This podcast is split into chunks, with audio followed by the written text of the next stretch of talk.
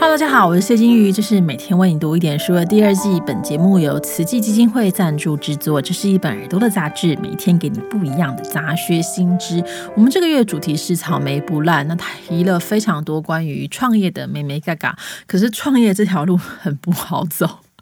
拍龙躺家哈，大家就是不要轻易的尝试。但如果你要尝试的话，这个过程里面其实你需要很多的指导或者是一些帮忙跟一些支持。所以很多人会参加什么孵化器呀，或者说创业竞赛。那慈济基金会也很有趣，也最近赞助了，也不是最近啦，就是这几年赞助了一个创业竞赛，叫“放大视野，想象未来”。那看到这个计划的时候，我觉得很有趣，所以我想知道，那慈济所赞助的创业竞赛跟一般外面的创业竞赛有什么地方不同呢？所以，我们今天邀请的来宾呢，就是放大视野、想象未来的这个计划的主要负责成员吴尚儒先生。Hello，尚儒。Hello，金宇。Hello，线上观众朋友，大家好。尚如在大家印象当中哦，基金会一向是这个慈善跟救灾为主要的目的啊。哈，那为什么会举办这个放大视野、想象未来的竞赛呢？你可不可以跟我们聊聊这个竞赛的缘起？就是刚刚金宇提到的，就是呃，想法跟我一样，其实呃，我对于。慈济基金会一开始的呃想象也都是比较多，比较偏向慈善跟救灾，呃这两个主要的那个工作跟项目这样子。那其实就想说，哎，奇怪，为什么会突然冒出一个就是放大视野、想象未来，跟青年创业有关的这个计划？这样，那其实呃在慈济基金会五十多年来，其实都一直在做的同样的事情，就是关于善的循环、善的推动这样。所以其实我们在呃这样子的议题底下，呃也发现说近几年啊，就是在环境啊，或者在教育不同的社会议题里面，其实有很大的调整。例如说，环境也有很多的，不论是环保的议题啊，然后或是一些环境的污染等等的。那透过这样子的，就是社会议题越来越多的出现的状况底下，我们同时也观察到，其实呃有一群年轻人，他们不论是在呃透过各项的志工服务，或是包含在大学大专院校里面的服务性社团啊，或是慈济青年等等，那。真的有一群年轻人，他们有呃他们创新的想法跟点子，那他们希望透过这些点子，然后能够来实际的执行，然后呃去面对这些社会议题，然后去解决这些社会问题。那所以其实我们在推出这个计划的时候，在二零一七年推出来，那同时它其实也刚好回应了二零一五年呃联合国永续发展的十七项目标，其实就是对应着环境啊、教育啊、医疗啊、慈善，跟慈济在做的事情就是。呃，其实是一样的，方向都是一致的。所以，其实我们透过呃这个计划里面，我们希望招募到更多的年轻人，然后更多的青年，那他们能够真的用他们的呃想法、创新的想法，跟很有力的行动力、实践力，能够来就是面对这样的社会议题，然后提出有效的解方。并且就是真的回应啊，然后解决这些社会的问题，所以因此我们才有开始推出这样的计划。那这个计划在过程中，其实就是呃希望给予这些年轻人更多的支持跟力量，不止在资金，更多的可能是陪伴，然后培力的课程，然后包含我们要怎么样跟他们一起呃来做孵化跟成长。所以我觉得这个计划就是我们真的是希望看到更多的年轻人，因此才有这样的计划的推动。在这个竞赛的简章里面，我其实看到说分成慈悲科技跟青年公益这两个部分，这两个差别在哪里？可以跟我们说一下吗？对，因为我们目前呢，就是在放大视野、想象未来这个计划里面，我们有两个竞赛这样子。那刚刚就是金宇有提到，就是呃，包含有我们的慈悲科技创新竞赛跟我们的青年公益时间计划。那这两者最大的不同，其实有两个面向，一个在于年纪。慈悲科技创新竞赛，它比较针对就是从高中生、大专院校的学生，还有研究所的学生，所以它基本上都是以在学的学生为主。那呃，这个慈悲科技创新竞赛，它基本上它是以环保为主轴，所以它必须要符合就是现在的环保五 R 的理念的其中至少两项。那另外它的主题呃会以慈善或是以医疗为它的主题。那这个竞赛它比较呃产出的是呃你不只要有想法，而是你真的要能够做出一个产品。例如说，在医疗里面，它可能就是有一些过往的团队就会透过设计一些针具，然后或者是呃在慈善的部分，他们会针对呃青年啊呃长辈去设计一些，例如说呃拐杖啊，或是一些帮助他在生活上面可以更好的应用的产品。那这些产品呃被研发出来之后。呃，后面呢，就是它真的能够对接到市场，那甚至是呃回到医院里面，回到社会里面能够被使用。那呃，这个竞赛它确实比较需要有一个具体的产品。在青年公益创新竞赛里面呢，呃，它的针对的对象，它其实就从十八岁到四十岁，所以它其实 range 蛮大的。希望针对这样的年轻人里面，呃，他当然也不只要有想法，那他能够去呃，从他的商业模式里面，或者是他的组织价值里面去找到他能够面对，就是回应刚刚提到的呃十七项的永续发展目标里面的项目这样子，那能够去呃设计出不论是服务方案，或者是一些服务的模式，甚至是产品。那或者是呃一些课程等等的，它可以透透过不同的面向里面，然后去回应，例如说环保的议题、教育的议题。所以举例来说，之前就有一些团队，他在做的是，例如说产品设计的，他可能就会设计一套手机的 App。然后他去协助，呃，就是治疗师、职能治疗师去找到就是他适合的对象，然后协助就是呃一些在家中可能需要用到辅具的长辈，他没合到最合适的这些治疗师或是一些辅具。那或者是有一些教育的团队，他们就会透过设计教育支持的系统，然后去协助，不论在偏乡啊，或是透过线上的方式去协助学生。那他们能够在呃教里面会有更好的学习的成果，或是一些呃学习的课程的内容。所以其实两者竞赛的面向不太一样，但其实都是希望呃针对在学学生或是在呃青年部部分的呃就是年轻人，能够把他们的想法落实成具体的方案、目标、产品，然后能够去执行出来这样子。好，那得奖之后呢，我们的这个主办单位会提供什么样的协助或什么样的奖项呢？对，因为确实就跟金鱼提到一样，就是呃，许多竞赛里面啊，就是都会特别强调奖金的支持。但是在我自己参与这个计划里面呢，我就会发现，对我们来说，呃，奖金当然固然重要，但是更多的反而是我们后续提供的就是培力课程或是夜市的辅导这样。所以其实呃，最主要就是有分为就是几个面向，除了奖金支持之外，那我们另外啊，就是也会提供一对一的夜市的辅导。我们在在这个辅导计划的过程中，其实我们从前面呢，我们一开始就会先透过问卷访谈的方式去了解、深入了解每个团队他的实质的需求，然后并且帮他媒合相对应的业师，然后在他创业的这个过程里面，或是制作产品的这个过程里面，能够去呃协助他们，就是解决不同的问题。那另外一个是我们呃透过我们的培力课程，呃包含了工作坊啊，或者是一些无论在商业模式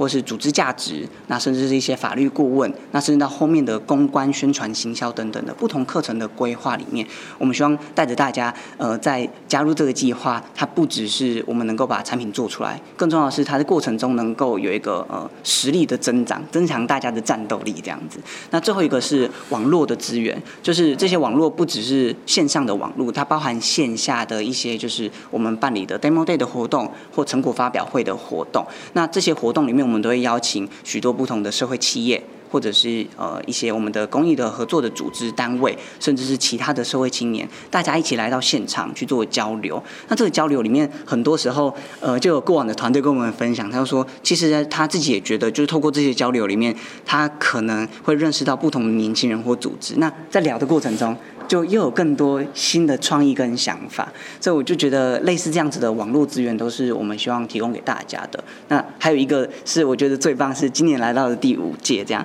那所以其实前面就有很多的学长姐。呃，就是开疆辟土的学长姐，他们有很多的经验，那这些经验都会传承给就是新加入的学弟妹。所以，例如说有些学弟妹，他们就从个人的团队，他们都还不是正式的组织，他们希望申请协会或是变成企业的时候，其实会遇到一些就是无论在申请上面啊，或者在书面资料的填写等等的一些困难。那这个时候，学长姐她就会帮忙啦，她就会说：“哎，这个我有申请过，要怎么申请？然后呃，我提供给你资料，然后跟你分享怎么样？这样。”所以，其实，在过程中我就发现，哇，那个串联是很温馨的，这样。所以其实，呃，无论透过呃实质的金钱的协助、奖助金的协助，或是这些软性的这些呃内容啊，我们都希望透过这不同的面向，帮助大家真的能够呃在过程中孵化跟成长，然后呃未来能够越来越强大这样子。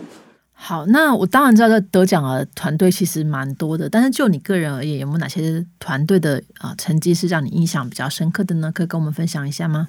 嗯，我我其实对呃，其实我们目前到今年为止啊，就是呃第四届总共呃有四十四个团队，我们总共孵化了四十四个团队。那其实每个团队都非常的棒，然后他们也都持续的扩展他们目前的社会影响力。那对我来说，其实每个团队都好值得学习，这样。那每个印象都很深刻，这样。但是我特别希望就是跟大家分享，就是我在过程中看到非常感动的团队，例如说其中一个在第二届，它叫做战，那它是为战而战。那他们在做的主要是呃，能够协助去清除就是海洋的污染、海洋的垃圾。那他们其实就是呃那个时候就是几位女生，然后他们就是呃透过他们在呃课业之后，或是在工作下班之余的时间点，他们就呃先从认识海洋的这个议题，呃从就是不同的渔港里面就观察到，哎，其实真的有很多的海废的垃圾。那这些海废垃圾其实就是影响着我们的海洋的环境。那所以他们呃就是开始想。到底要怎么样才可以解决这些呃问题？所以他们其实从最简单、最原型的想法，就是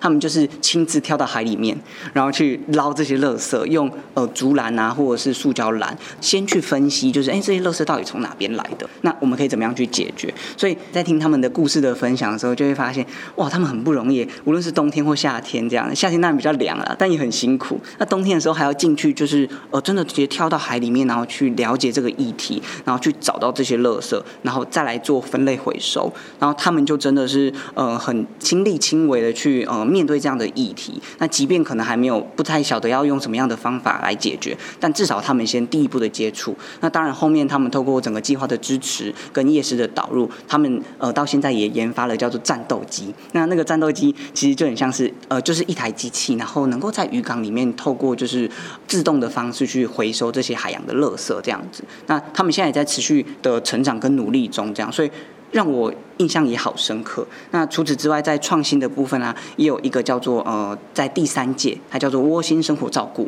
那他们其实就是呃，职能治疗师，他们在做的是，就是希望能够呃，为就是居家的长者，或是有需要一些辅具的人，然后去找到，去媒合到他们最适合他们的辅具。那对于他们来说，其实他们就设计了一款就是呃手机的 app，它很像我们这边的 Pokemon，就是宝可梦这样子。然后它就是透过它的 AR 的系统，然后他们呃只要在家中就是呃确定，例如说需要装扶手啊，或者是需要装呃一些辅具的地方，透过拍照的方式，他们就可以很快速的去比对跟。量测出就是他们需要的辅具的这个大小，然后并且直接呃上传到云端系统去做分析，那可以为就是这些呃提供辅具的单位啊，或是治疗师等等的，可以解决很多的呃时间上面在申请资料的时程。那这也同时也帮助到了真的需要这些辅具的长辈们，或是需要的这些人们，他们其实不用等待很久的时间。所以其实呃无论是在呃做是这样环境的议题，或在创新的议题里面。其实我都看到，呃，他们自己的想法，然后亲力亲为的，然后去面对这些议题，然后包含像辅具的那个呃团队，他们每一次面对到新的呃个案的时候，他们就会蹲下来，我就看到他们就会蹲下来跟着长辈互动，然后真实的去了解他们的需求，亲自做做看，那他们才会知道，哦，原来感同身受，然后能够去站在对方的立场去想这件事情，我觉得是我在这四十四个团队里面观察到非常共通的点，大家都愿。愿意呃卷起袖子，然后亲身走入这些社会议题，不怕困难，然后也不怕就是呃无论是很不容易，或者是遇到更多的挑战，他们都不害怕。那亲自来面对这些问题的时候，我就发现哇，那个真的让我们很感动，也很愿意在更多的去支持或是陪伴这一群年轻人。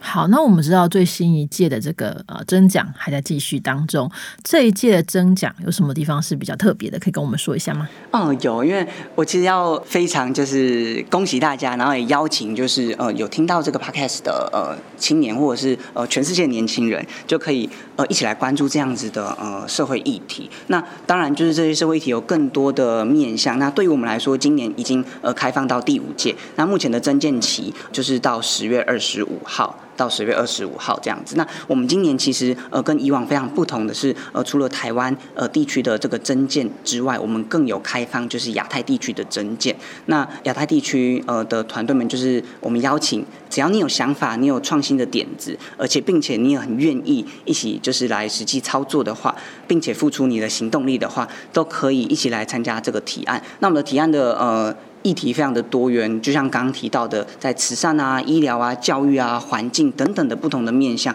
所以只要你对这些社会议题都有兴趣，并且在你的计划里面能够去落实公益，都很欢迎大家一起来呃提这个创新的点子，很开心的邀请大家能够参加这个计划。就像刚刚提到的，我们其实不只是呃奖助金而已，我们其实在过程中会透过课程，会透过夜师，然后会透过就是刚提到的不同的资源去协助大家，能够将这样子的。呃，计划能能够让你就是来完成。那我自己记得啊，就是我们呃在一开始提这个计划的时候，其实叫做青年公益圆梦计划。那那个时候圆梦啊，就是呃就很像是完成梦想而已。但是呃那时候就是在慈济基金会，就是呃正言上人有告诉我们说，就是这群年轻人不只要圆梦。更能够要去实际的行动，因此我们后来才把整个名称定调为青年公益实践计划。所以在过程中，除了公益之外啊，我们也很强调这个行动力。所以因此就是很欢迎，就是呃，你具有创新想法以及行动力的年轻人可以一起进来，然后让我们就是能够创造更多的呃社会的影响力。